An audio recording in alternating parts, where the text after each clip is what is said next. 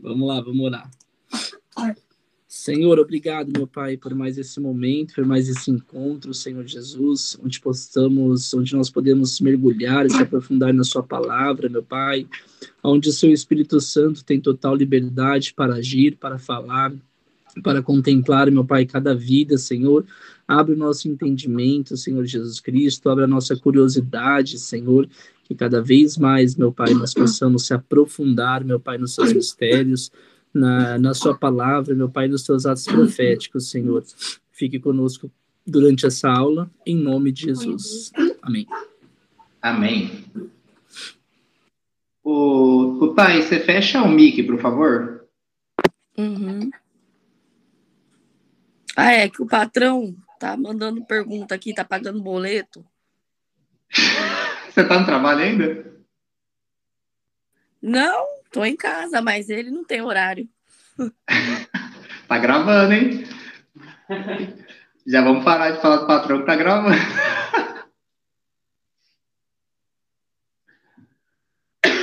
então vamos lá. Quero dar uma pincelada assim primeiro sobre a temática do, do texto aí do raciocínio de Paulo. É, eu já vou começar falando qual é o foco da aula. Essa aula vai responder algumas perguntas básicas da, da nossa caminhada e ela vai clarear um pouco o nosso raciocínio sobre como deve funcionar o, a nossa vida em igreja, a nossa vida no corpo, a nossa vida no sentido, nossa função. Então, eu até mapeei algumas perguntas que a gente vai respondendo durante a, a aula de hoje respondendo para a gente mesmo e, e, na verdade, o texto, a gente vai responder primeiro o texto, depois vai responder para a gente de acordo com o raciocínio de Paulo. Então, a, esse texto vai falar o que seria a base do estudo de hoje, seria esses dons, os cinco dons ministeriais, né? Mas eu vou começar um pouco antes por causa dessa polêmica que deu na aula passada, de Jesus subiu, depois desceu, se é que Jesus foi para o inferno, depois foi lá e pregou no inferno, sabe essa polêmica que deu? A gente vai falar um pouquinho dela de novo. Eba. Bem pouquinho, bem pouquinho. E de algumas perguntas que vão ter aí, ó, tipo, qual a diferença de dons que está em Efésios? Por que que fala dos ministérios em Efésios 4, mas também fala em Coríntios 12? Por que que fala em Romanos 12? Por que que fala em 1 Pedro? Então, em outros lugares tem outros dons descritos na Bíblia. Qual que é a diferença desses estados em Efésios para os que estão em outros lugares no Novo Testamento? Daí, essa eu não vou caguetar ainda não. Essa aqui eu vou pular, que essa aqui também é um pouco polêmica, e daí a gente deixa a polêmica para depois. A próxima polêmica. É, para que servem os ministérios?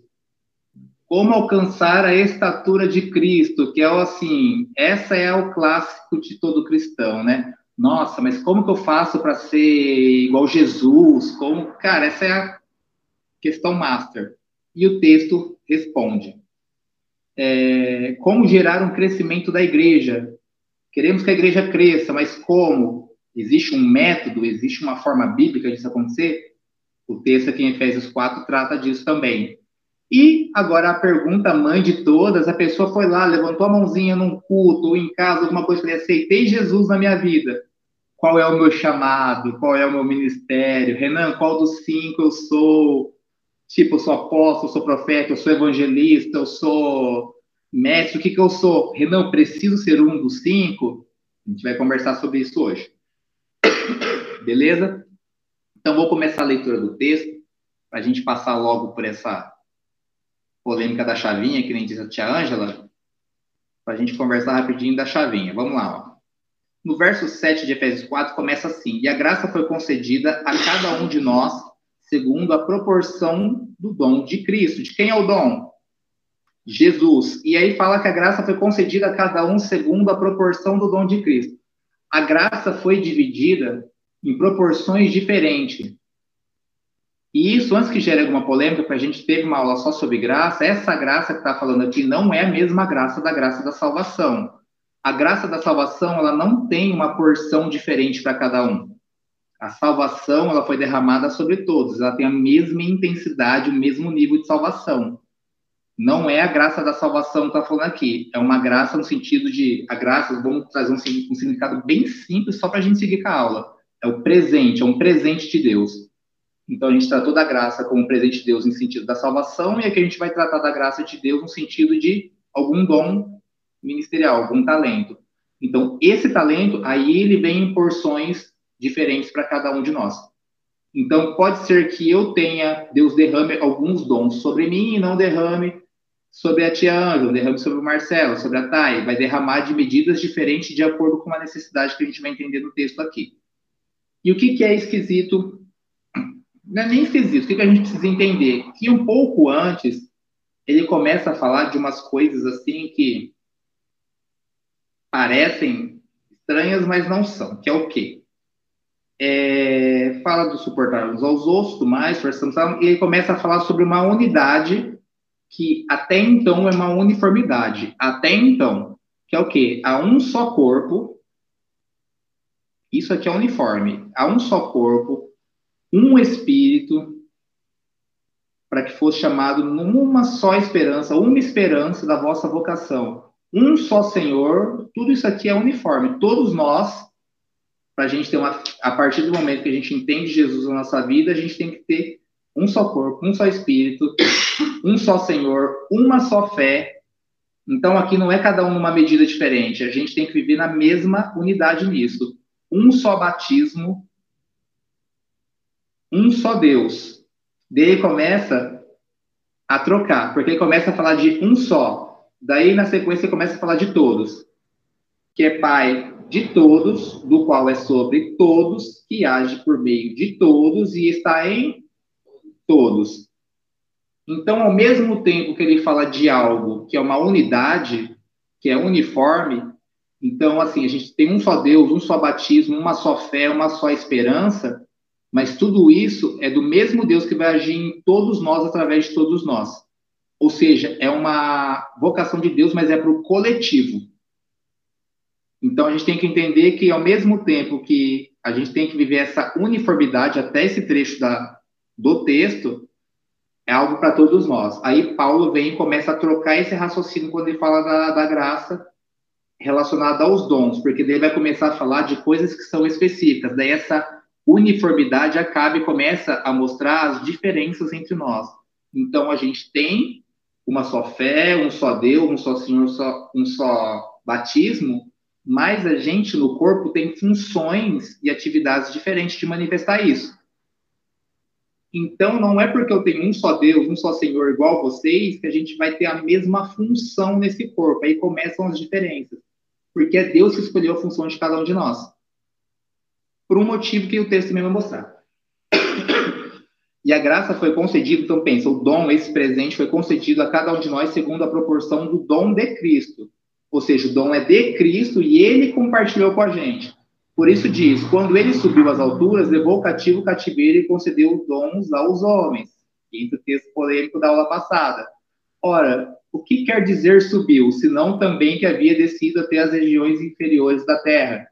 Que em algumas traduções, se você for levar para o grego, vai ter a palavra Sheol aí, do grego, que pode, em alguns lugares, alguns teólogos acreditam que pode ser chamado, considerado inferno existem algumas palavras o quais traduzem para inferno, que é o mundo dos mortos, algumas coisas assim, mas que existe uma polêmica em torno disso até no meio acadêmico, teológico. Mas a maior parte dos estudiosos eruditos, dos teólogos de hoje, acreditam que está falando da Terra mesmo. Tanto que nessa. nessa aqui eu estou usando aquela YouVersion, que é um clássico dos aplicativos de Bíblia, estou usando para o computador. Se eu for colocar nesses três pontinhos aqui, que é a observação, ela vai dar uma correção, uma, uma outra tradução. Ela vai colocar uma vírgula. Ó, havia descido até as regiões inferiores da Terra. E ela colocou uma outra possibilidade, ou regiões inferiores, vírgula, a Terra. Então, a maior parte dos estudiosos, do qual me incluo, acredito que não está falando do inferno, está falando da Terra, as regiões inferiores, a região mais baixa da Terra e não do inferno. Aquele que desceu também é o mesmo que subiu acima de todos os céus. Está falando da soberania de Deus, que dominou, que, tipo, que estava acima de todos no céu e que veio e também na terra triunfou. para encher todas as coisas. Ele mesmo concedeu para os ele mesmo concedeu uns para apóstolos, começa a falar dos dons. E aqui o, o curioso é que Paulo está tomando, ele está usando de um texto que está em, em Salmo 68, que faz alusão a uma cultura que não é de um texto bíblico, que é de outros livros que também eram usados na época, que era de uma cultura de guerra. Qual é uma cultura daquela época em relação à guerra? Quando alguém ganhava uma guerra, entrava num, numa cidade, vamos supor, somos de Marília e fomos para. Nossa, vai ser bem grato essa comparação. Fomos para Pompeia e ganhamos a guerra em Pompeia. Bem fácil de ganhar, né? Bem menor que nós. De Bauru. Aí já complicou. Ganhamos a guerra de Bauru. A gente triunfar sobre Bauru quer dizer que a gente vai levar vários prisioneiros, que é disso que o texto está falando em algumas versões, né? Levou consigo alguns prisioneiros.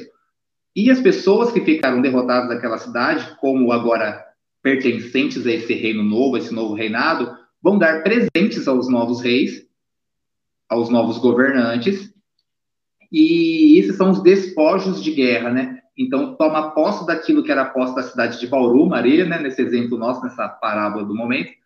E as pessoas daquela cidade também dão presentes. Então, o que está dizendo aqui, para a gente contextualizar? Jesus, que é soberano no céu e na terra, triunfou na terra também, e quando ele subiu, ele nesse triunfo de guerra, ele conquistou algumas coisas e ele compartilhou com a gente esses despojos de guerras, do quais entram os dons. Então, aquilo que ele conquistou aqui, ele compartilhou com a gente, tanto que a gente vai perceber que vai falar dos cinco dons ministeriais e a gente vai perceber que a gente encontra os cinco dons em Jesus. As cinco características em Jesus. Então, vai falar Aquele que desceu também é o mesmo que subiu acima de todos os céus para encher todas as coisas. Ele mesmo concedeu uns para apóstolos, outros para profetas, outros para evangelistas e outros para pastores e mestres. Há uma polêmica aqui também se são cinco dons espirituais ou quatro, por causa desse final que diz pastores e mestres, equivalendo os dois. Porque acredita-se que pastores tem que ser habilitados a ensinar e quem ensina também, a certo nível, tem que ser habilitado a apacentar, a cuidar. Então, ainda existe, então não vou entrar nisso, nesse debate, porque aqui não é um seminário teológico, a gente está título de devocional também, né, do, do que aquilo pode trazer para a nossa vida. A gente não vai entrar nesse debate, mas um ponto aqui que é uma resposta que a gente precisa dar é por que que nesse texto está falando só de cinco dons ministeriais? E quando a gente vai para Coríntios ou para Romanos, vai falar de vários dons. Se eu não me engano, a gente chega no Novo Testamento ali por volta de 30 dons espirituais. É... Aqui está falando que esses dons foram distribuídos e têm origem em Jesus. Quando a gente vai ler em Coríntios ou Romanos, a gente vai ver que eles têm origem no Espírito Santo. E eu não quero dividir a trindade, eu não quero falar que Jesus é Jesus, o Espírito Santo é Espírito Santo, Deus é Deus. Eles são um, mas só tipo de estudo, para a gente dar segmento na aula, é que aqui está contextualizando nessa vitória de Cristo em específico, que Cristo venceu, triunfou, é soberano, e ele, para cumprir essa missão de edificar um corpo que é a igreja, ele distribuiu esses dons que estavam nele, com a gente de acordo com a vontade dele, ou seja, não é a gente que escolhe. Nesse caso aqui é diferente de, do livro de Coríntios, que fala escolha com sabedoria, escolha com zelo os melhores dons. Aqui a gente não escolhe, aqui é ele que derrama. Então, ele mesmo concedeu uns para apóstolos, outros para profetas, outros para evangelistas e outros para pastores e mestres. Aí entra uma pergunta base eu quero fazer para vocês aí entra a participação de vocês. Para quem achou que ia passar o dia quietinho, vamos entrar num bate-papo aí. É, os cinco dons ministeriais são. A, ó, vamos falar de coisas que a gente vê com mais facilidade. Mestres existem hoje em dia? Mais fácil da gente entender. Alguém que ensina, professores e tudo mais não é considerado igual aos fariseus, mestres da lei, mas mestres, pessoas que são hábeis a ensinar a palavra de Deus, a salvação, a Bíblia. É, evangelistas. O que, que é evangelho? São as boas novas, as boas notícias. Existem pessoas que pregam as boas notícias hoje em dia? Evangelistas, até certo modo, mais fácil de compreender. Pastores, mais fácil ainda a gente enxergar. Mas e apóstolos e profetas? Vocês acreditam que ainda hoje existem apóstolos e profetas ou isso terminou nos tempos bíblicos? Essa é uma pergunta que parece boba, talvez, para gente que caminha no bolo, alguma coisa assim, porque a gente é uma igreja apostólica, ou seja, a gente tem um apóstolo e a gente acredita numa visão profética, mas às vezes a gente não para para pensar sobre isso. Por quê? Algumas coisas definem o que é um apóstolo e o que é um profeta. E não é um óleo derramado na cabeça. É, tem a ver com uma função, né? Vocês acreditam que ainda existem profetas e apóstolos ou que não? Vocês não precisam dar respostas muito aprofundadas, mas só o que vocês acreditam, baseado no que vocês já sabem.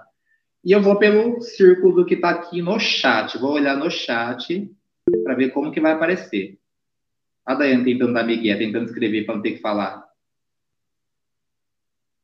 Só a Thay, que é café com leite, que eu falei que se ela quisesse, ela não precisava falar. Mas eu já tô vendo que ela já tá participativa, então vai ter que falar também. Essa voz horrível aqui. Bem-vindo ao time da voz horrível. Ó, na minha sequência tá assim. Primeiro é a Ângela. Ângela, você acredita que ainda existem, hoje em dia, é assim, apóstolos e profetas, ou você acha que apóstolos e profetas foi algo que parou lá nos tempos de Jesus, nos tempos bíblicos? É, é, fala de novo a pergunta. Você acredita que esses cinco ministérios ainda existem hoje em dia, em específico o apostólico e o profeta? Ou você acha que o apostólico e o profético parou nos tempos bíblicos? Não tem mais profetas hoje em dia nem eu vou falar no achismo, não que eu conheça. Pode falar no achismo. É que, o achismo é que ainda existe. É, é tem os profetas, tem gente, é, tem gente que é chamado para profeta, tem uns que é chamado para apóstolo, tem outro que é chamado para. Né? Não é isso? Não tem nada a ver. Pode ser também, não precisa dar grandes justificativas, não. Camila? Tá bom. E a Camila aparece, eu estou jantando. Não, eu não acreditei, cara. Dessa vez eu consegui jantar antes do mergulhando, nem acreditei. Coloquei o prato aleluia. Consegui, cara. Consegui, dei janta para as crianças, estão todos jantados. Eu fico até assim, uau, e agora? O que eu farei depois do mergulhando? Porque sempre janto depois. Presente, Camila, consegui entrar hoje. Me responde aí, o que, que você acha?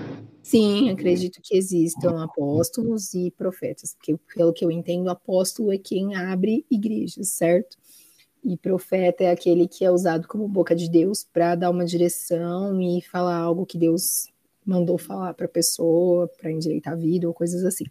Então, sim, acredito que exista. Beleza. A próxima seria a Daiane, mas ela é café com leite. Ah, eu não Vai, Daiane. aula dessa vez. sou exatamente hoje não, porque dessa vez eu não participei dos estudos. Então, eu não consigo falar.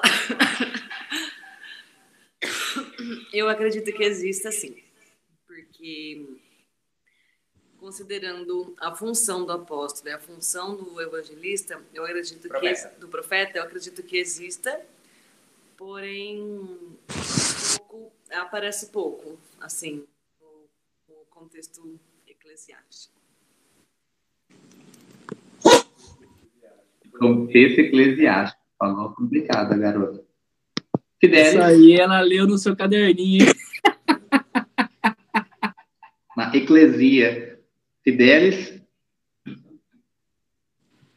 Eu acho que ainda tem. É, chegou a dar é, falou, é, é, poucos, mas eu acho que ainda tem.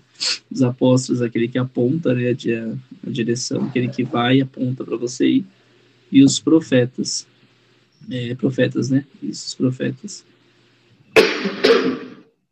Acho que Mônica? Eu acredito que ainda tem. Eu acho que ah, o apóstolo é o que leva a palavra. Né? Ele, ele leva a palavra, ele, ele aglutina, ele, ele, ele tenta, tenta trazer a pessoa, tenta mostrar, eu acho que esse é o apóstolo. E o profeta é quem edifica a palavra. Beleza. Raimundo Nonato? Ou é a Rê que tá? Que tá Rai Rê? Sou eu mesmo. O próprio. É, a gente vive, né? É, o apostolado na, no, na nossa liderança da nossa igreja. O, o AP, por exemplo, o apóstolo Rina, né? Ele é o apóstolo da, da, da igreja, o líder da, do Bola de Neve. E todo fim de ano ele convida. É, como que é o nome do outro? Os. Os Ganduque, os caras da vida lá, né? Os Isso. profetas. Kevin Liu. Kevin Liu. são todos profetas. E eles vão lá. Todo ano eles vão profetizar é, maravilhas para a igreja para o próximo ano, né? Eles profetizam coisas boas que, que pode ocorrer no próximo ano é, assim, alinhando, alinhando com ou não é triste. Com, com, com os céus o, o que, que a gente tem planejamento para o outro ano. É isso aí. Amém. Tá? Responder? Você pode ser café com leite se quiser, viu? Oi, eu? É. Ah, eu acredito que existe sim. Eu concordo com o que a Camila falou. Relembra o que a Camila falou? Que o apóstolo é o que abre a igreja e o profeta é o que leva a palavra. Né? Foi isso que eu Beleza. E cadê o Bruno? O Bruno saiu. Não falamos do Bruno, não, a não, Julie, não. A Julie Aqui tá... a musiquinha, né? Só quem tem filho pequeno que conhece, né? A Julie tá junto com o Marcelo e ela respondeu no chat. A Julie respondeu no chat? Também? Dei pra mim que a Julie respondeu. A Julie Ainda tem, mas as pessoas não sabem discernir. Ainda não sabem discernir. Ainda não sabem discernir. Beleza. Eu vou explicar de forma. Ó, hoje a ideia não é eu explicar a fundo um a um dos ministérios, dos cinco citados aqui. Porém, eu vou dar uma pincelada em cada um deles para a gente conseguir entender um pouco melhor. O apóstolo talvez seja um pouco mais fácil da gente entender, porque a gente já conversou um pouco sobre isso no, em aulas anteriores.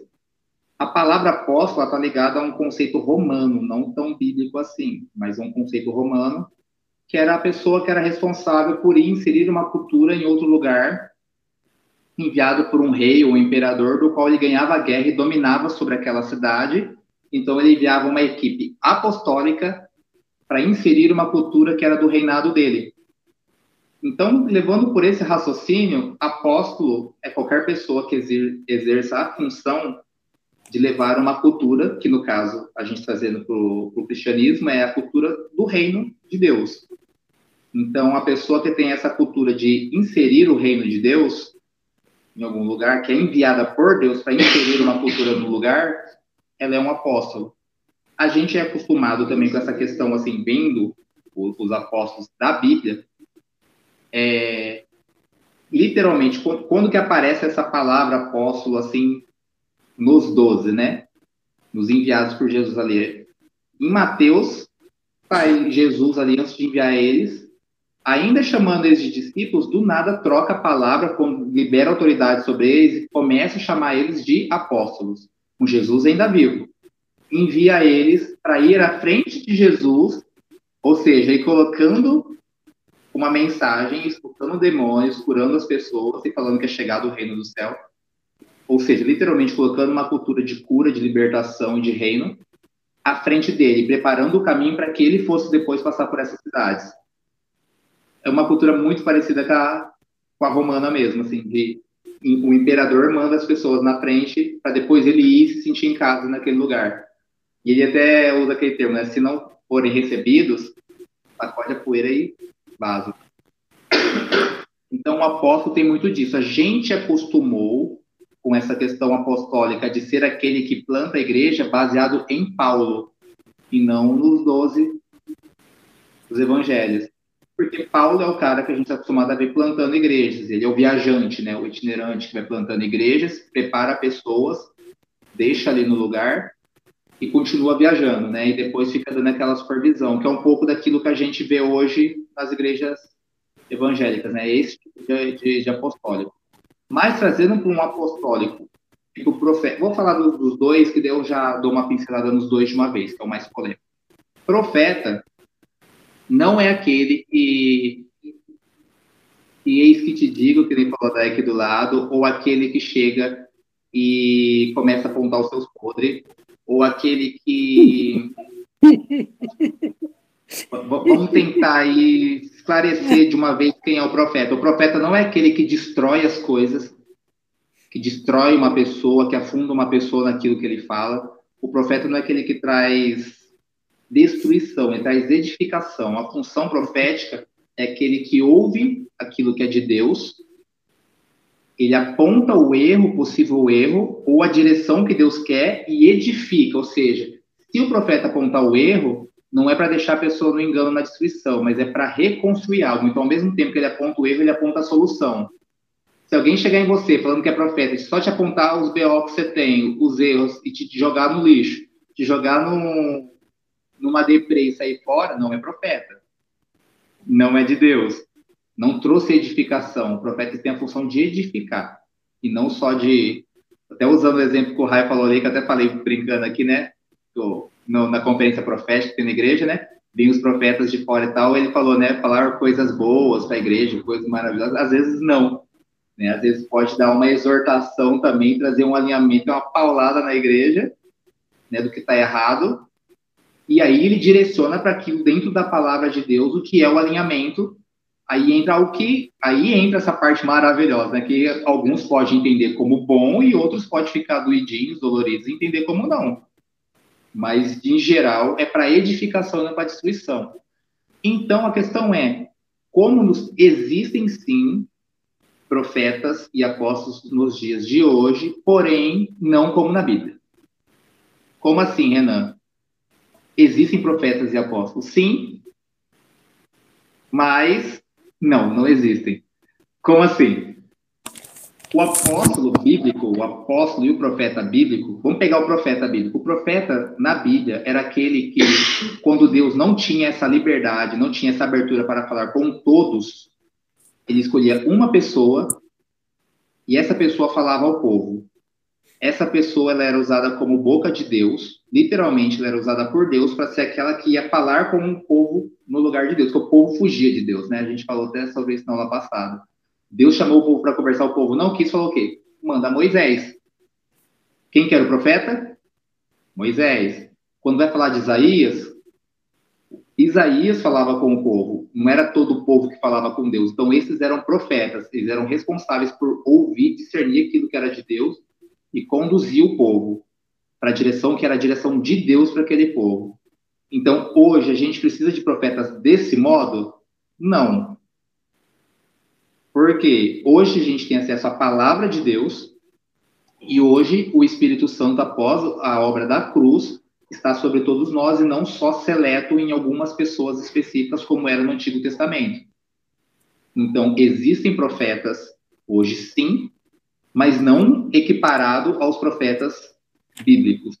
Por quê? Se a gente for equiparar os profetas de hoje em dia com os profetas da Bíblia, eles teriam a mesma autoridade, inclusive, para escrever textos bíblicos, para inserir doutrinas. Porque o que, que a gente tem na Bíblia de textos? A gente tem textos apostólicos, a gente tem textos escritos por evangelistas, apóstolos, profetas, por todo essa, esse contexto que a gente está conversando. Se hoje os profetas de hoje são equiparados aos dos tempos bíblicos, de hoje teriam a mesma autoridade para escrever ou acrescentar coisas na Bíblia. Onde a gente vê isso acontecendo? É, é a responsabilidade que o Papa tem hoje, por exemplo, na Igreja Católica. Ele é uma sequência de Pedro. é como se fosse uma continuidade da linhagem de Pedro. Então, ele tem uma responsabilidade apostólica e ele é a voz de Deus para o povo. Então, a autoridade da Igreja Católica através do Papa é tão alta quanto a Bíblia. Por isso que existem doutrinas que não precisam estar na Bíblia, mas que têm o mesmo peso, porque ele tem essa, eles têm essa visão. Então não é questão de estar certo ou errado, é a fé deles. tem essa mesma autoridade, ou seja, equipara. No que a gente acredita, a igreja protestante não equipara. Por quê? Um profeta de hoje em dia não tem mais autoridade para colocar um livro novo na Bíblia. Você cata alguém que a gente admira aí como profeta, vamos pegar um Kevin Lee mesmo, ele não vai colocar um, por mais que a gente admire ele como profeta, que ele acerte as coisas que ele fala, ele nunca vai ter uma autoridade para colocar um livro novo na Bíblia.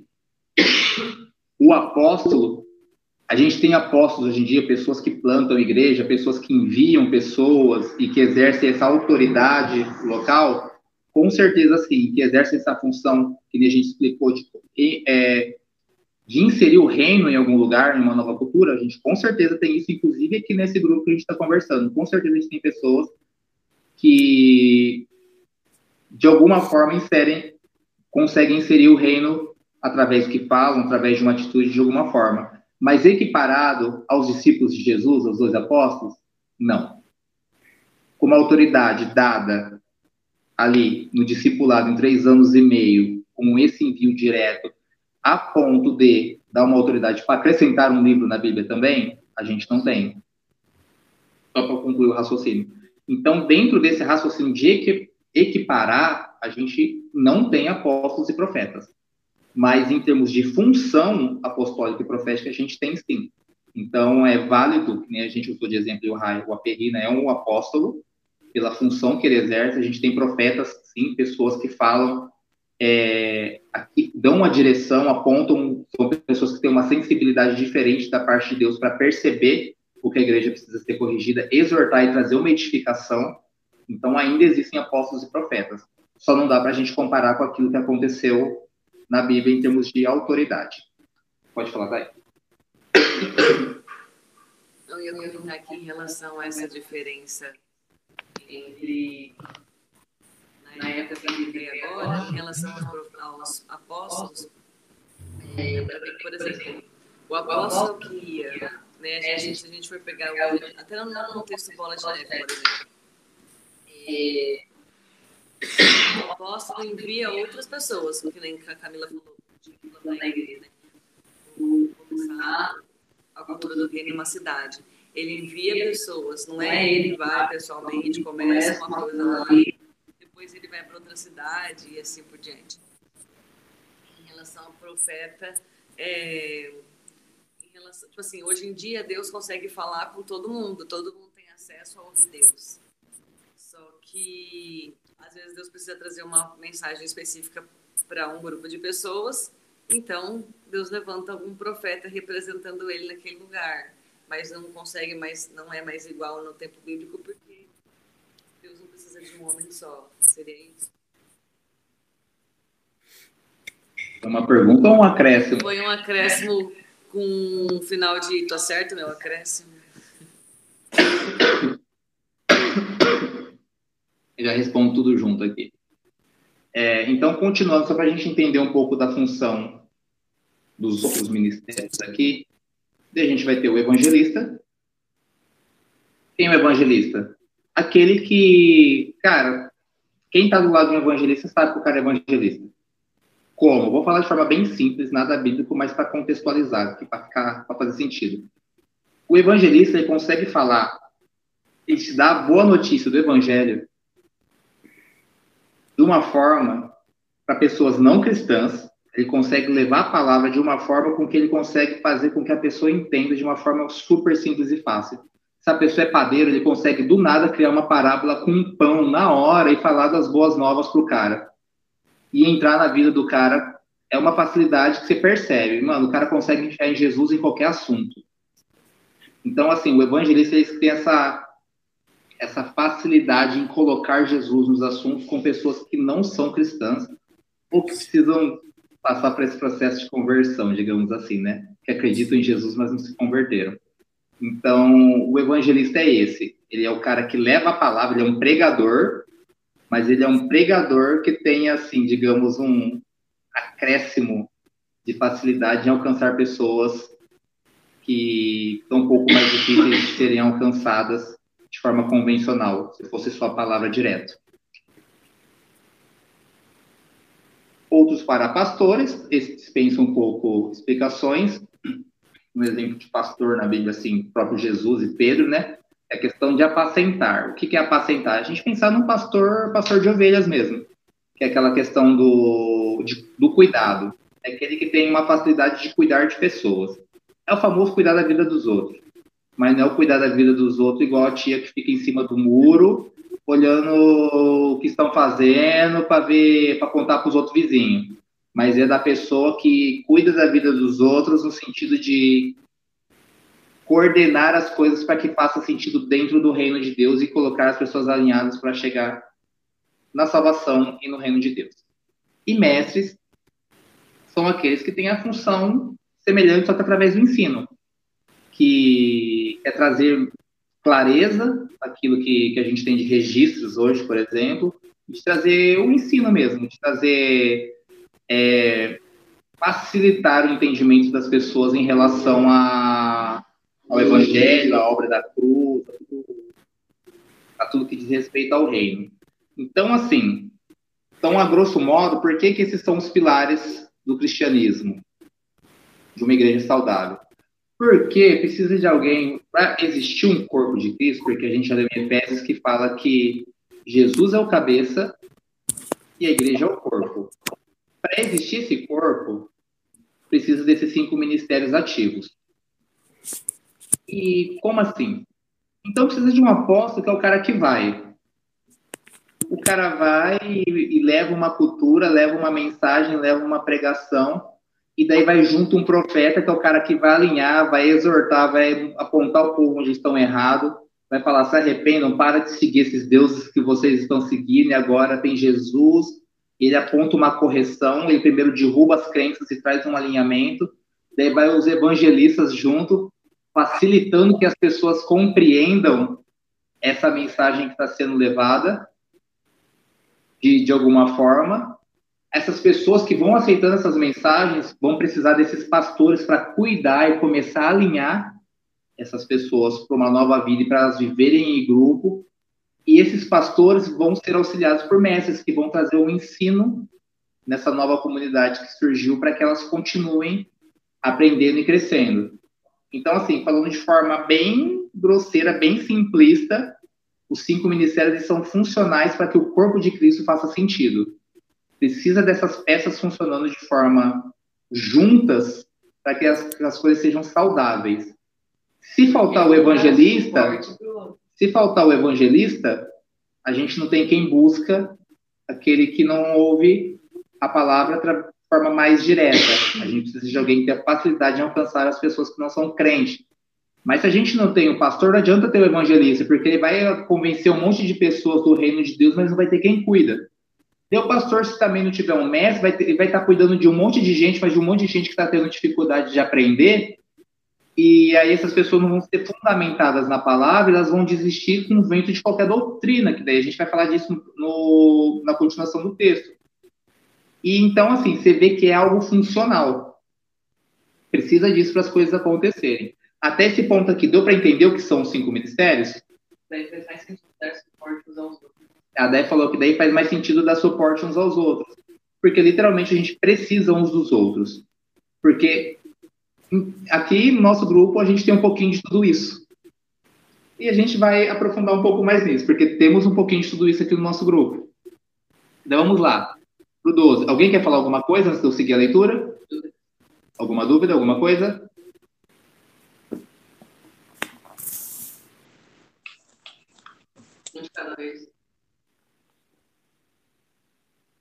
É isso.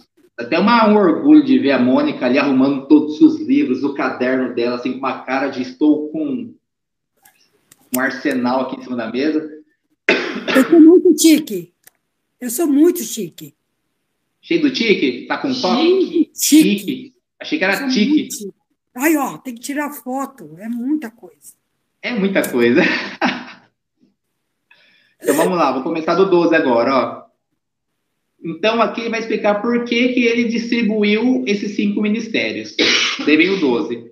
Com vistas ao aperfeiçoamento dos santos para o desempenho do seu serviço para a edificação do corpo de Cristo. Então, para que servem os cinco ministérios? Qual era a intenção?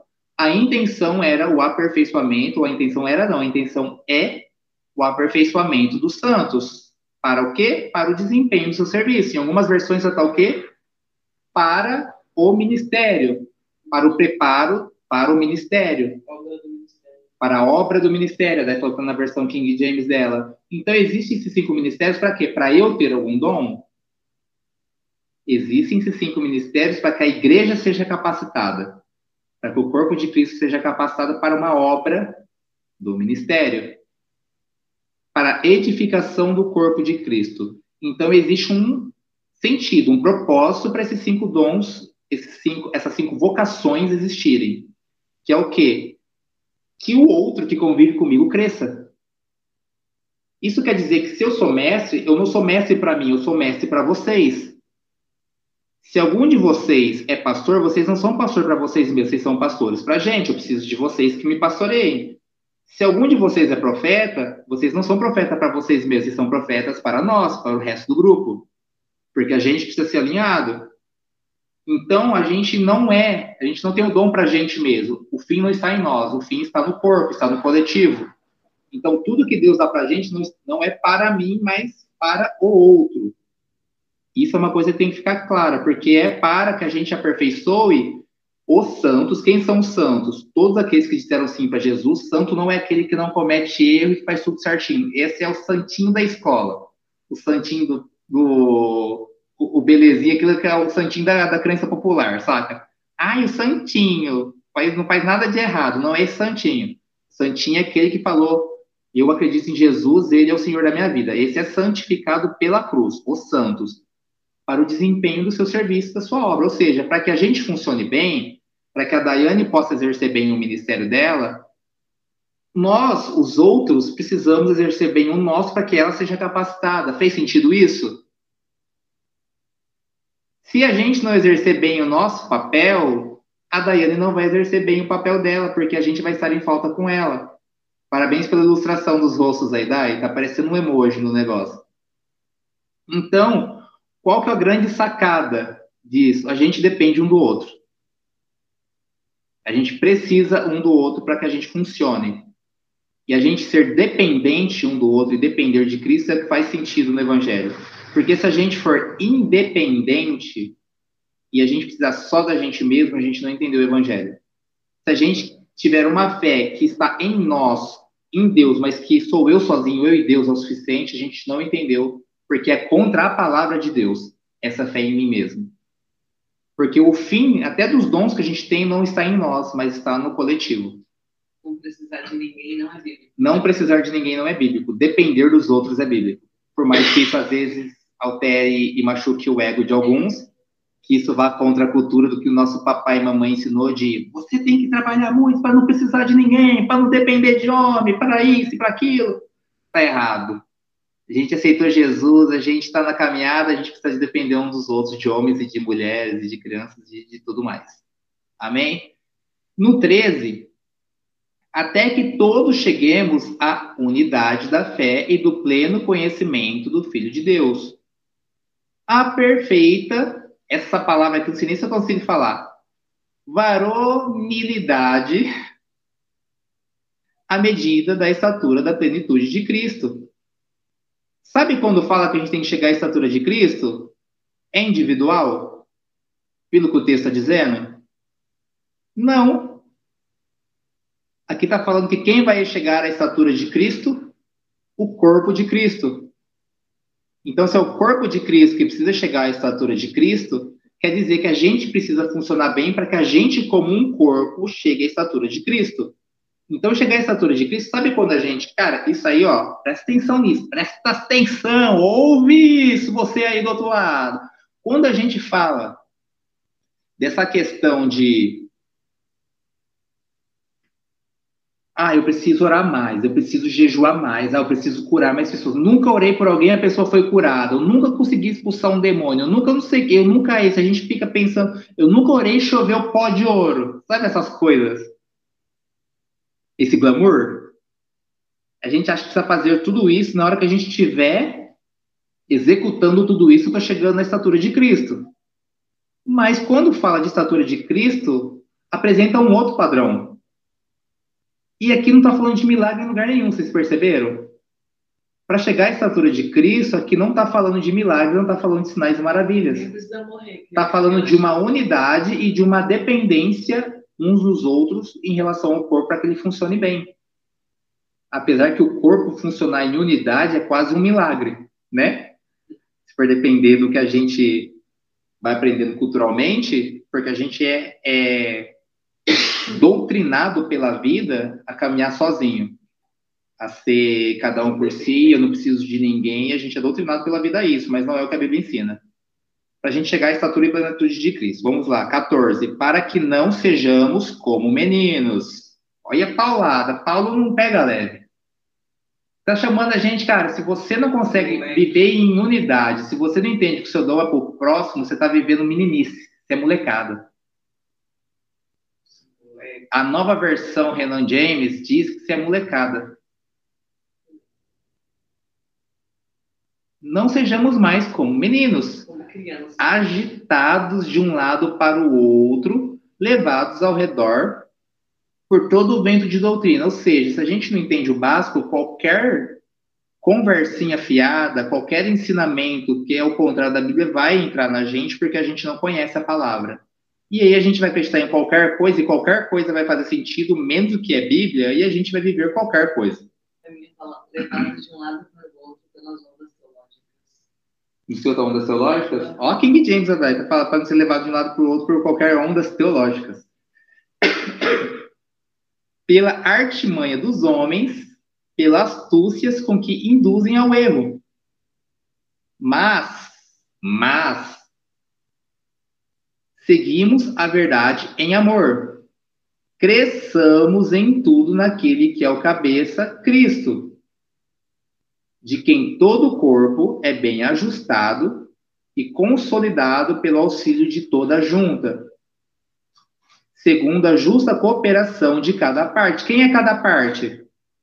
Eu e você, meu querido. É nós que é cada parte. Efetua o seu próprio, cada parte, efetua o seu próprio aumento para edificação de si mesmo em amor. Daí, só para a gente ter aquela sacadinha que a gente costuma ter aqui, ó, só para a gente não falar que não usamos a NTLH hoje, Vamos lá para o mesmo texto, de forma bem lúdica, para todo mundo entender. Hum, vamos ver o trecho.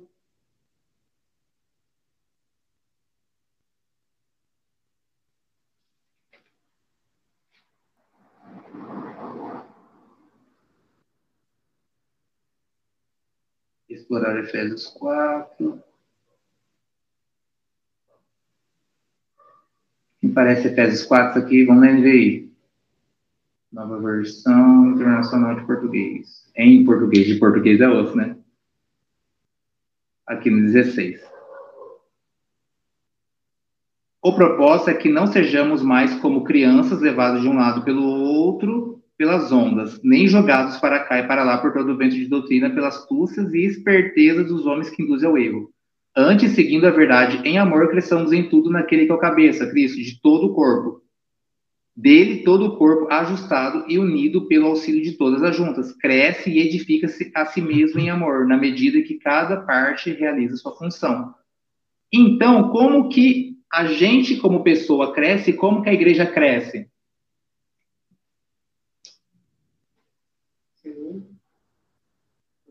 Está escrito no texto: cresce e edifica-se a si mesmo em amor na medida em que cada parte realiza a sua função.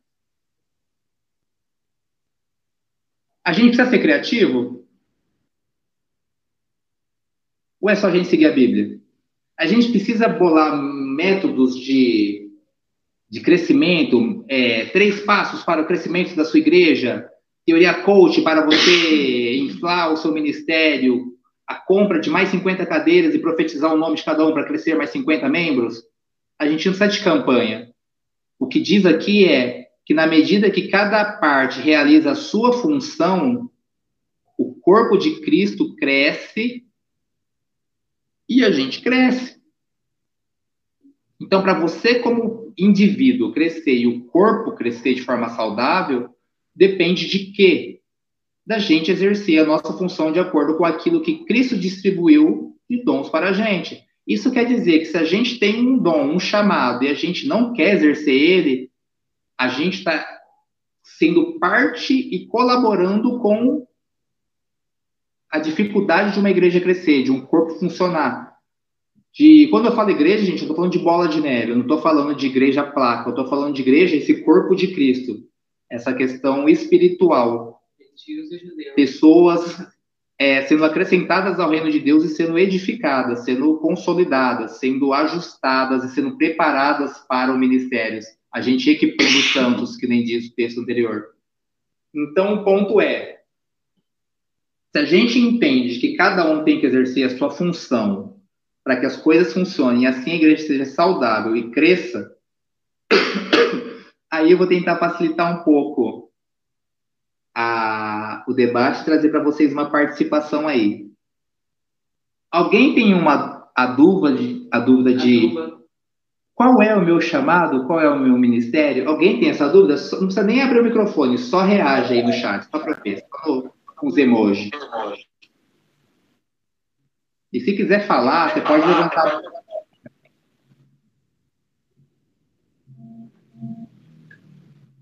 Ó, só o Marcel tem dúvida, ó. Eu tô vendo que a tia Angela tá tentando ali. A tia Angela fez sim com a cabeça. É que acho que você não viu.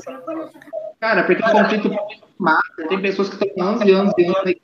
Cara, não sei qual é o meu chamado. Olá, Miguelito.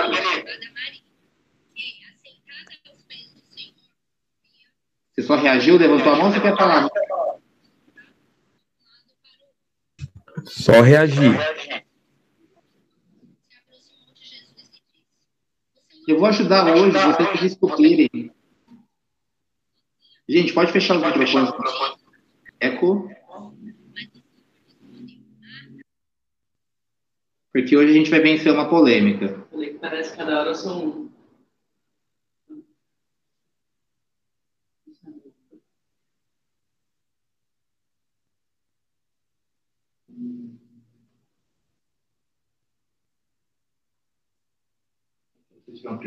na conversa. Vamos ajudar aí numa polêmica. Qual é o meu chamado? Qual é o meu ministério? A gente vai fazer duas perguntas para chegar nessa resposta. E são duas perguntas simples que vai ajudar, vai auxiliar vocês. Eu, tipo, a gente não está aqui querendo literalmente dar uma resposta, uma conclusão, mas vai facilitar um pouco a vida de vocês. A gente entender no contexto do que é o chamado, o ministério, para que ele serve, facilita um pouco a vida já. Se não é para mim, é para o próximo, a pergunta base, a primeira pergunta que a gente tem que fazer é: esquece, para de pensar nesses cinco ministérios por enquanto, para a gente responder as perguntas. Não pensem agora nos cinco ministérios e responda a seguinte pergunta: O que eu posso fazer para ajudar os outros? É a primeira pergunta. E não é uma pergunta retórica. Pensem, porque eu vou perguntar. Moiou para o lado 6, vocês vão ter que responder. Hoje nós vai descobrir uns ministérios aqui, vamos descobrir uns chamados. Para quem acha que aqui é só informação, a gente vai ter revelação.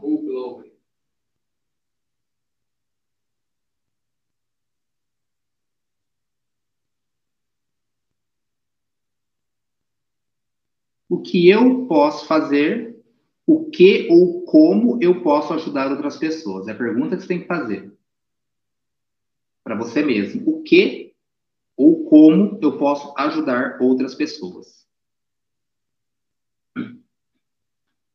Vou dar um exemplo. Ah, eu posso ajudar outras pessoas ouvindo o que elas têm para falar. Eu posso ajudar outras pessoas dando um abraço. Eu posso ajudar outras pessoas não falando nada porque eu não sei falar, mas sentando e ficando quieto do lado só para ela saber que não está sozinha. Eu posso ajudar outras pessoas pagando uma compra para ela por mês. Eu posso ajudar outras pessoas é, ajudando ela a entender um pouco melhor as dificuldades que ela tem na Bíblia ou entender as coisas de Deus. São possíveis respostas, só para ajudar vocês a pensarem melhor.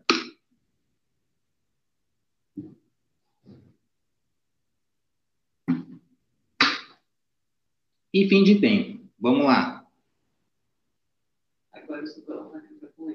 E agora é aquele momento que eu vou seguir de novo a listinha que está aqui no meu no Pessoas.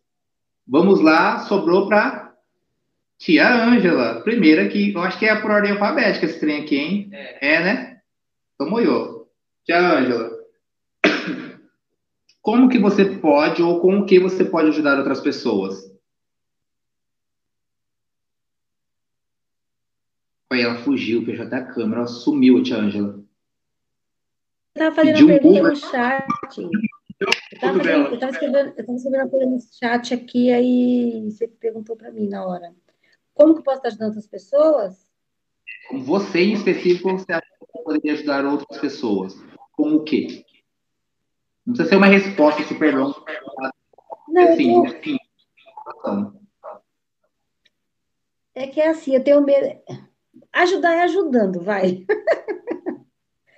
É que, assim, de repente da pergunta que eu vou falar, a gente acaba se expondo e falando o que a gente acaba fazendo, entendeu? Então, eu acho assim, que é servir as pessoas com aquilo que eu tenho, quando eu posso, né? Entendeu?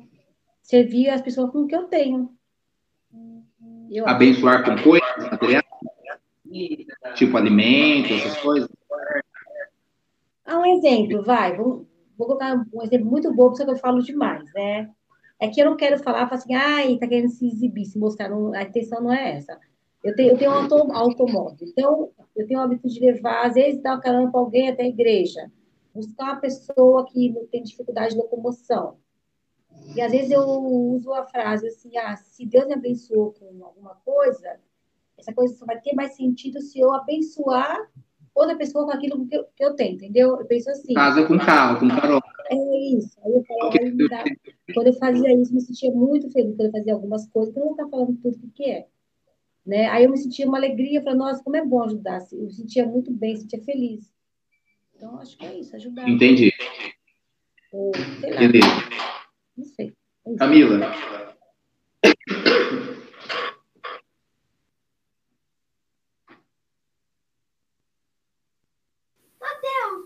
É, eu coloquei três coisas. Espera aí, deixa só.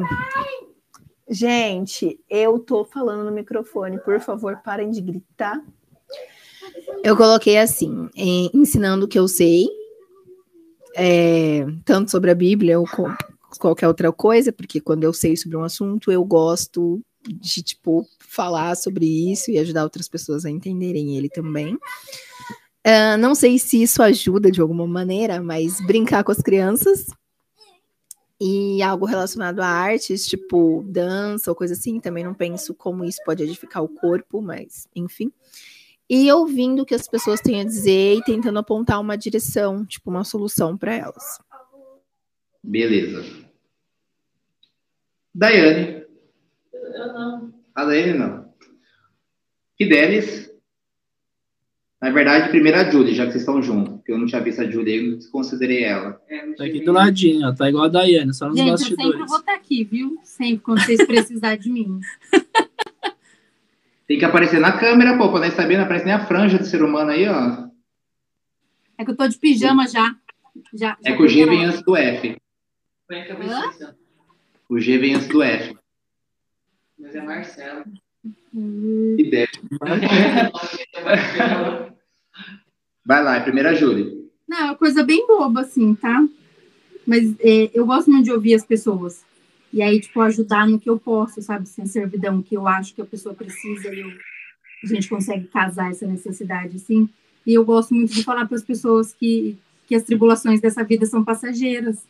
Que Jesus sempre tem algo a mais para fazer. Eu gosto disso. Beleza. Marcelo? Não vale copiar de mim. A mesma resposta que a dela.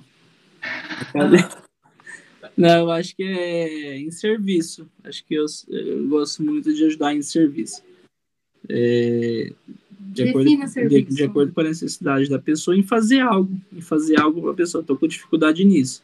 Eu vou lá e ajudo a fazer. Vamos, vamos aí, vamos ajudar a fazer. E vamos embora para cima. Então acho que é mais em serviços. Beleza. Miguel?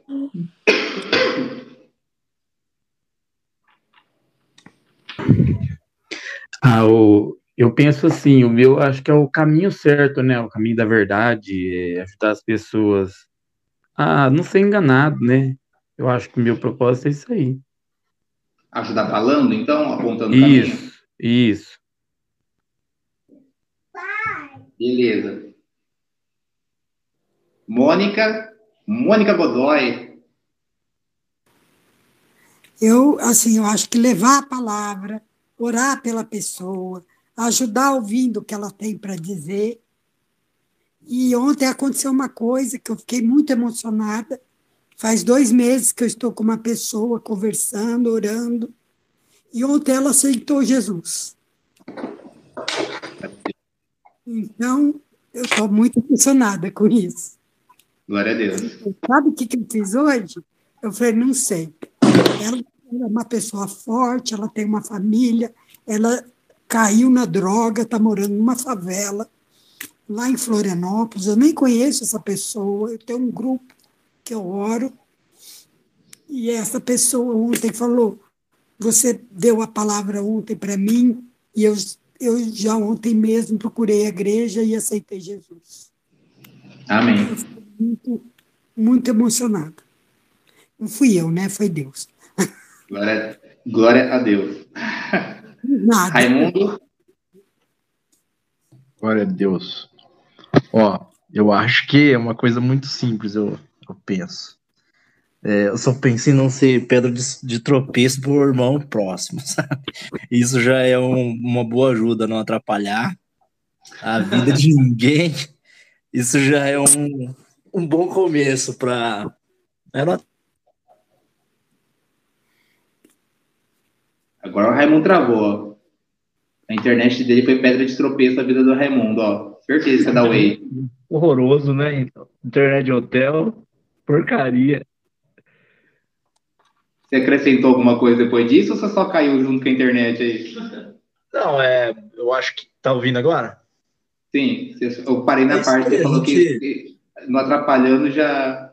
É, a gente não atrapalha o irmão que está que tá próximo, né? E, e tenta ajudar na, na, dificuldade deles. Esse eu acho que, que é o chamado assim de, de todos, né? Que é ajudar o próximo. Amém? Beleza. Richard, Richard Frank. Chegou minha vez, hein? Achei que você ia me pular, pô. Não tem como, né? Não, tem como sim. É só falar o próximo nome. Ordem alfabética, eu pulei eu. É, boa. Renan, é, é o seguinte, é, me corrija se eu estiver errado, tá? No que eu vou falar. Eu acho que pro, pro chamado, né? Pro propósito de todo mundo, eu acho que o básico para qualquer cristão é levar o evangelho, né? Aonde ele puder. Então, acho que se alguém tem uma dúvida do seu chamado, né, seu propósito, o básico já está na Bíblia. Leva o evangelho que você já está fazendo a parte top. Mas nos últimos anos eu tenho percebido também que o seu dom, né, o dom que Deus te deu, seja ele no seu trabalho, seja ele no seu dia a dia, é, tem como você usar isso dentro da igreja, dentro da, da palavra, né, das escrituras. Então, é, eu Deus tem me, me, transformado nos últimos anos em comunicação. E eu levei um bom tempo para conseguir identificar isso. E eu tenho pedido para Deus para usar esse dom né, da comunicação, essa facilidade que eu tenho para conversar, para levar para outras pessoas. Então, por exemplo, é, nesse momento que a gente está atual, eu estou aconselhando duas pessoas né, que me procuraram e eu, a gente começou a conversar, assim como a Mônica falou e tem sido muito fácil e muito prazeroso para mim. Então é um dom que eu utilizava muito no meu trabalho, né? E poucas vezes para Deus. E agora eu tenho pedido para Deus me utilizar mais para isso, né? E acrescentando, né, sobre o que todo mundo falou, eu acho que o servir A, a minha esposa tem me ensinado muito. É, ela tem esse dom claramente e eu me apaixonei por esse dom dela é, quando a conheci, que é o dom de servir. Então, o servir é a palavra-chave, né, dentro da Bíblia. É, é, é, citado inúmeras vezes e a gente precisa se doar para o outro. Pode ser com dinheiro, pode ser com uma mensagem, uma palavra, uma carona, mas que a gente faça isso com, com, com certeza do que a gente está fazendo e fazendo para a glória de Deus. Eu acho que é o mais importante. Então, o servir é um que eu estou exercitando cada vez mais e a comunicação tem sido algo que eu tenho pedido para Deus pivotar aí para o uso dele. Só a título de mapeamento, as, as duas pessoas que você está aconselhando já são cristãs ou não? As duas são, mas estão desviadas. Então. Beleza. mas não é. Exato. Acaba não sendo é até cristã. um. Não, é. Depende. A minha não. Vai. Depende. É uma polêmica aí, Renan. Quer responder, Thay? Ah, eu gosto de ouvir as pessoas também, sabe? Eu acho que isso já ajuda bastante. Então, beleza. Eu eu, eu gosto de ensinar e eu gosto de ouvir. E eu gosto também de pregar para quem não é crente. E eu gosto também de. eu gosto de várias fitas, mano. Porque os caras gostam de vários rolês, assim. Mas eu gosto, assim, eu. Gosta de ensinar, né? Porque você não falou, vou pregar. Vai lá, daí falou que ia falar. O Renan é divergente, né? Ele passeia entre todos. Ah, eu, é, como eu né, acho que eu cuido de ou cuidaria de pessoas como poderia, é, acho que incentivando essa pessoa a crescer, sabe? Tendo tempo com a pessoa, ouvindo e aconselhando. E, literalmente, tipo assim, às vezes a pessoa não enxergar o potencial que ela tem e eu ser a fonte de cura e de crescimento dessa pessoa, sabe? De, Deus me levou a assim, essa pessoa cresceu, tá bem, tá envolvida com o reino, faz parte do corpo, porque de alguma forma Deus me permitiu fazer parte disso.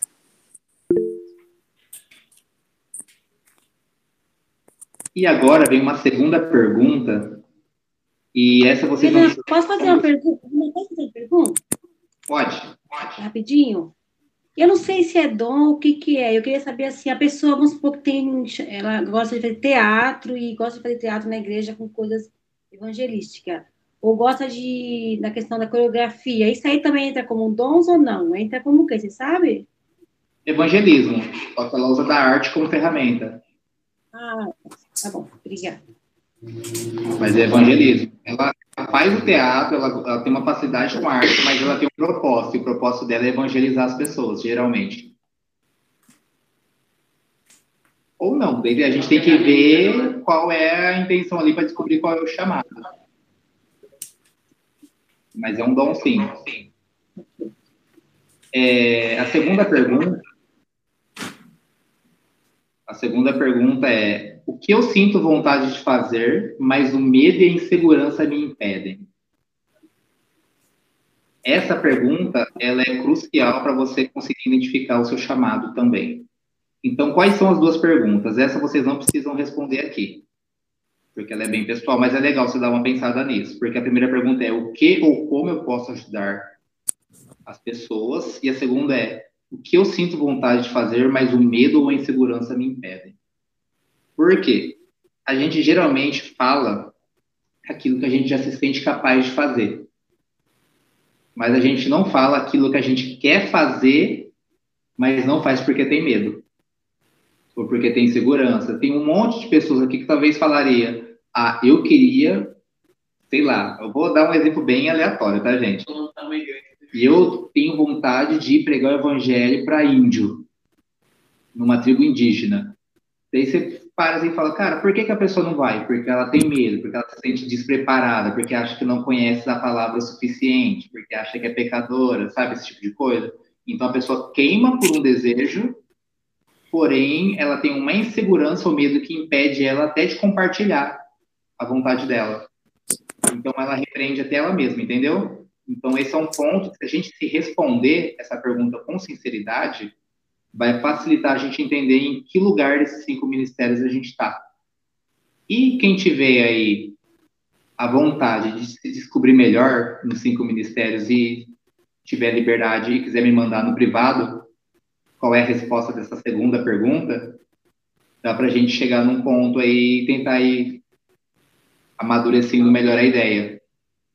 Tá? Dá para a gente ir chegando mais em um consenso aí. Porque, por exemplo, vamos falar aí, pessoas que gostam de ouvir, em geral, são pessoas que, assim, elas já estão 50% com o pé no pastoreio. Então, elas já têm, assim, elas já estão apontando para o cuidar de pessoas. Porque você ouvir pessoas hoje não é algo simples. Se você tem, se você tem uma disposição de ouvir pessoas se você tem a disposição, a vontade de ouvir pessoas e a paciência de ouvir pessoas até o final, você já está com 50% do pé no pastoreio. Sem colocar, né, amor, Se você conseguir ouvir essa pessoa e no final ainda tiver vontade de falar alguma coisa para ela ou de acolher, pronto. A gente não nem continuar essa conversa. né? A gente já sabe mais ou menos o que está rolando ali. Mas se você quer ouvir pessoas que não são cristãs já com a intenção de falar de Jesus para elas baseado naquilo que elas falaram, para trazer um conforto, para trazer salvação. Se você tem aquela sede de não consegue ver ninguém sem conhecer a palavra de Deus, se você tem aquela necessidade de compartilhar, você já está com 50% do pezinho ali no evangelista.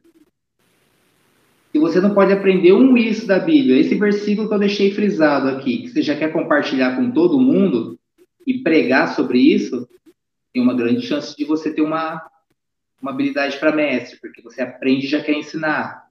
Então, é dessas formas que a gente vai entendendo qual é o ministério da pessoa. Não é uma fórmula mágica que, pum, agora você é apóstolo. Né? Tem uma grande diferença da unção apostólica, unção pastoral e tal, e da função apostólica, função pastoral, função de mestre a função qualquer um de nós pode exercer. É diferente do óleo derramado na cabeça e a pessoa ser, qual é aquela palavra que ordenada, né? Um pastor, ordenado, mestre. É diferente. A função, ela tá ali para edificar o corpo.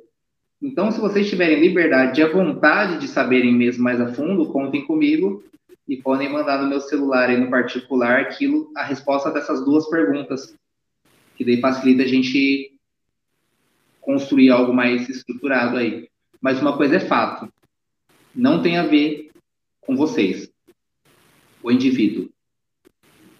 Tem a ver com que Deus distribuiu dele para a gente, para que a gente edificasse o outro e não a gente mesmo. Então, qualquer coisa que vocês identifiquem tem que ter a ver com o outro, para que a igreja amadureça e que juntos a gente chegue a essa estatura de Cristo e que a igreja seja edificada para a honra e glória dele, para que a missão de Jesus se cumpra nessa terra. Amém? Amém. Ficou alguma dúvida, pessoal? Ficou um pouco mais fácil de entender aquele que subiu ou mesmo que desceu e aquele que ficou mais fácil hoje, pelo menos? Ficou um pouquinho mais claro? Hoje não teve chave, Ângela, nem precisou de chave. Nem falamos de chave hoje. Ó, se ninguém tiver dúvida, eu vou encerrar. Se, uma igreja. Se uma igreja ah, daí tem uma dúvida. É uma, Fala aqui no meu. Se um, uma igreja tem a deficiência de um dos ministérios, seria um corpo amputado? Ouviram a pergunta da Dai? Tipo, um corpo sem braço. Sim. Eu não estou conseguindo falar, São Paulo, Liga o microfone, por favor. Por favor. Está com o microfone ligado, mas ainda não é cozinha. Fala mais perto, amor. Eu não consigo falar muito alto, porque senão eu começo a tossir. Mas, se uma igreja tem a falta de um dos cinco ministérios, seria equivalente, usando o exemplo de Paulo de corpo, seria tipo um corpo amputado, é como você vê uma pessoa sem braço, uma pessoa sem perna, porque ela é deficiente. A Dai usou a expressão se é uma pessoa, se um corpo sem um cinco ministérios ativos seria uma pessoa com o corpo amputado, né? Mas a palavra deficiente encaixa melhor. Seria uma igreja não saudável. Seria uma igreja que ainda está sendo edificada, uma igreja que está sendo construída. No sentido de tentando ainda alcançar essa estatura de, de Cristo ali, lutando para estar ajustada, uma igreja não ajustada, para usar as palavras que estão aqui no, no texto, não está aqui na tela, em vez de no, na página aqui, ó, não seria um corpo ajustado. Beleza? Para usar uma palavra mais forte, aí seria uma igreja desajustada, precisando ser alinhada. Mas não quer dizer que não tem essas pessoas lá. Eu acho muito difícil não ter essas, esses cinco ministérios ativos, porque Jesus, ele mesmo distribuiu isso entre nós. O que pode acontecer? É as partes não realizarem as suas funções. Aí é algo para a gente meditar. É a gente ter ali é, algumas facilidades, alguns dons que remetem a esses cinco ministérios, e a gente simplesmente falar, eu não quero, ou falar, eu tenho medo, ou falar eu me sinto inseguro. Qualquer uma dessas coisas vai fazer com que a gente não execute, não realize a nossa função. Mas todas elas vão dar uma deficiência, um corpo desajustado. E quem ajusta o corpo é o próprio Cristo, é o cabeça. Mas a gente precisa aceitar ser direcionado pela cabeça. Tem sentido aí? Amém. Então não precisa ser líder de uma igreja para ser pastor. Não precisa ser líder de uma igreja para ser pastor. Na verdade, para exercer a função pastoral, e não, no caso, para ser pastor. É, para você exercer o ministério pastoral, você não precisa ser ungido pastor, você precisa cuidar de pessoas. A Camila está falando de alguma coisa que não Ela está aparecendo para mim.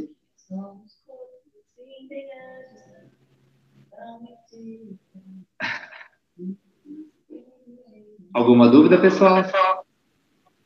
Ô, Renan. Geralmente nas igrejas o, tem o pastor e ele delega funções para que os irmãos acompanhem as ovelhas, né? No caso de células, é isso? Para cuidar. Ele fala, ele fala assim, para a gente ter que evangelizar pessoas e depois cuidar das pessoas. Que às vezes evangeliza e esquece, né? Ele sempre está falando isso. Isso. Não é nem questão de evangelho. Eu acho que é mais uma questão de. Fecha o microfone só um pouquinho.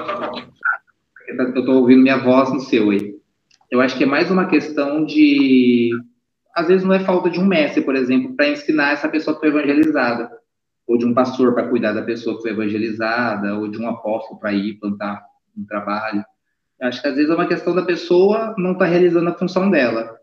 Eu tenho certeza que no, em toda igreja vai ter alguém que estuda muito a Bíblia, ou que, ou que é muito apaixonado pela palavra, ou que tem uma facilidade diferente para compreender as escrituras e que poderia estar ensinando. Não ministerialmente separado para professor do estudo bíblico da igreja, não é disso que eu estou falando. Mas alguém que pode, no um a um, no corpo a corpo, sabe? Nos corredores, nos bastidores, está ensinando pessoas.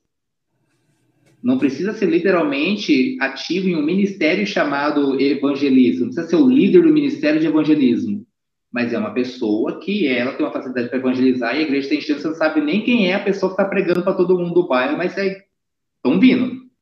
Os visitantes, lugar, os visitantes estão vindo. E daí as pessoas começam a falar de algumas coisas ali, umas coisas mais profundas da Bíblia, estão aprendendo. Você não precisa ter um ministério de estudo bíblico. É legal, mas tem alguém ensinando. Entende? Então, é, quando eu falo de exercer as funções, são pessoas entenderem que elas podem, que estão aptas a isso, porque entendem de Deus isso, essa facilidade, vencem o medo, vencem a insegurança e começam a realizar as funções que são para o. Qual é a palavra que usa aqui no próprio texto? As funções para equipar os santos.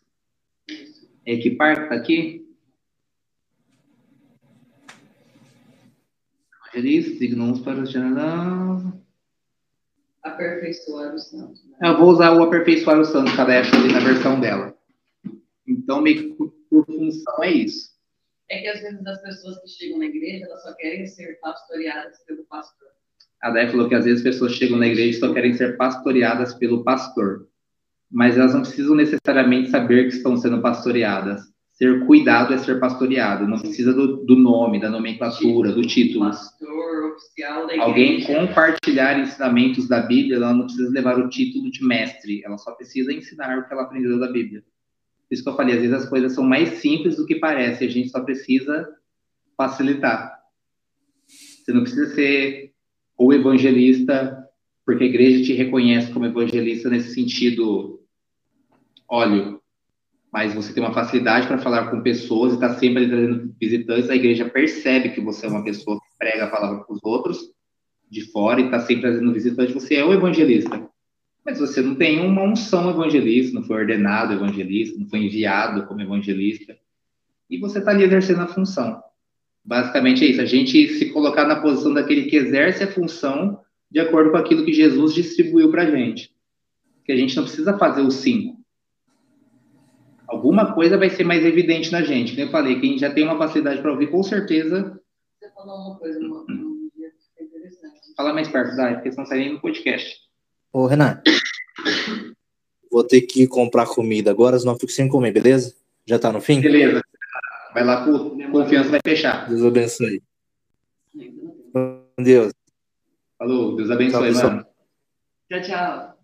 É que você tinha comentado uma vez, conversando sobre isso, sobre a questão de sobrecarregar o outro, porque falta um, por exemplo. Às vezes o cara, ele é mestre, e ele tem que exercer a função de evangelista porque os evangelistas não se manifestam no corpo, né? Não, não se envolve. E aí acaba dando isso, saca? Tipo, de sobrecarregar alguém, né? É, essa questão de sobrecarga que ela é falando vai ter que ficar para a próxima aula. É, a gente ter consciência. Porque a gente, daí a gente, na, na próxima, a gente vai continuar o contexto do texto, daí algumas coisas vão esclarecer um pouco mais. Porém, o, o foco de hoje, sim, a, a ideia principal é: se alguém tem dúvida do chamado, contem comigo, a gente pode tentar chegar em algum lugar com isso e compreender qual é o objetivo de qual foi o objetivo de Paulo com essa mensagem e qual foi o objetivo de Jesus distribuir esses dons. Às vezes a gente reclama de uma igreja que não cresce, tal, a gente são sintomas, não é uma doença. Então, uma igreja que não cresce, às vezes, é um sintoma de membros, de pessoas que não realizam suas funções. E não de líderes, entendeu? Às vezes é dos próprios membros que não estão realizando suas funções. Então, é da gente começar a compreender um pouco qual é a minha parte no corpo para que eu possa edificar esse corpo, preparar os santos para que a igreja chegue à estatura de Cristo. Não eu sozinho, como que eu faço para ser o, o, igual Jesus, mas como a igreja chega à estatura de Cristo. Amém?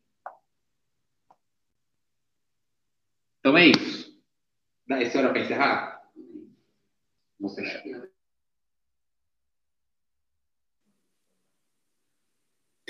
Tossi antes para não tossir durante. A câmera pode fechar. Pode abrir. Amém. Deus, eu quero te agradecer, Pai, por essa aula que tudo que nós aprendemos, tudo que foi falado, Pai, possa ficar guardado no nosso coração. Que a tua mensagem, a tua palavra possa se tornar viva, Pai, dentro de nós, trazendo transformação, trazendo consciência, para que a gente possa compreender a nossa parte no corpo, para que a gente venha viver essa unidade, Pai, que o Senhor tem nos ensinado e que a gente possa ver a igreja de Cristo crescer, Pai, com saúde, porque nós entendemos o nosso papel no corpo e executamos aquilo que o Senhor nos designou, aquilo que o Senhor distribuiu para nós, Pai. Que o Senhor nos guarde, mantenha nosso coração sedento por aprender mais o Senhor e que nós possamos ao longo dessa noite ainda sermos alimentados pelo Espírito Santo fica conosco. Em nome de Jesus. Amém. Amém.